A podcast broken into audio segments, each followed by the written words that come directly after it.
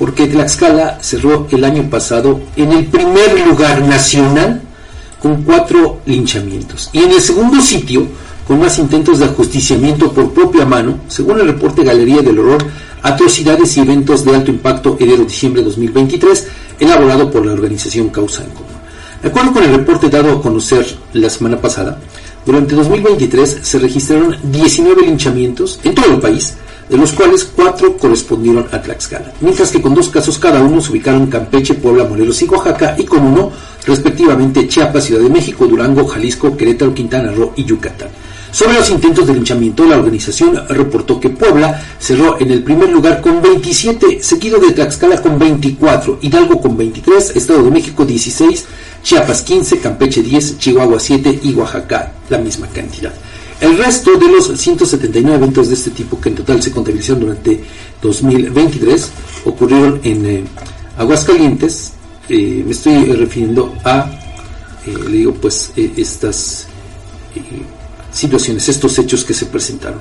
Pero también en comparación con 2022, de acuerdo con los datos de causa en común, en 2023 se registró un incremento tanto en ejecuciones por propia mano como en intentos de linchamiento, ya que el año antepasado sumaron 2 y 21 casos respectivamente. Estamos hablando aquí del Estado. Causa en común informó que también en todo el año pasado, aquí en el que nos han dicho que es el Estado más seguro de toda la República, según la gobernadora Lorena Cuellar, sumaron 114 atrocidades y eventos de alto impacto relacionados con distintos delitos que dejaron más de 120 víctimas. Estamos hablando de eh, atrocidades desde casos de tortura, desde cuerpos desmembrados, desde eh, agresiones a menores de edad, casos de trata.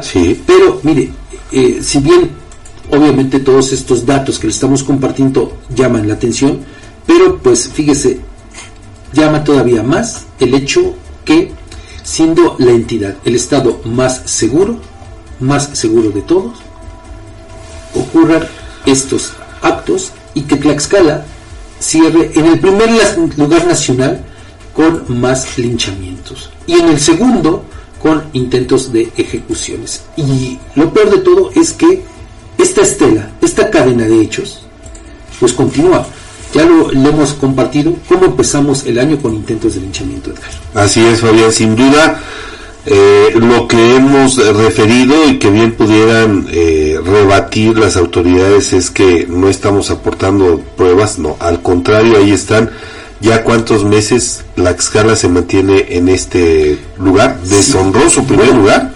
Eh, durante varios meses del año pasado, Tlaxcala estuvo a la cabeza en intentos de linchamiento.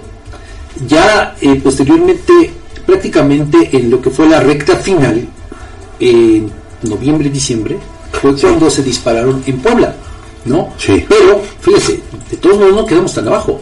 Tres casos abajo nada más. Así es, sí, sí, sí, sí. Llama la atención. Por supuesto. o sea, eh, es, eso quiere decir, Fabián, que algo está fallando en el tema de la, de la seguridad. de Algo más bien mucho. Mucho de, de las estrategias de seguridad porque si en realidad hubiera esa seguridad, la gente no estaría inconforme y no estaría buscando la manera de hacerse justicia por propia mano frente pues a lo que muchos consideran verdaderas eh, bueno no agresiones yo creo que es falta de, de atención a los reclamos ciudadanos. Ah, pues sí a la inacción de las autoridades no así es. eh, pues